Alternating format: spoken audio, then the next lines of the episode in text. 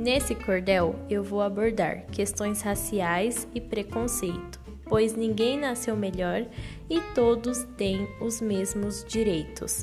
Da pele mais clara para a mais escura, nascemos com características únicas e sem defeitos. Anos se passaram, mas o racismo ainda é presente. Para quem acha que acabou, está bem enganado, pois ele ainda não é ausente.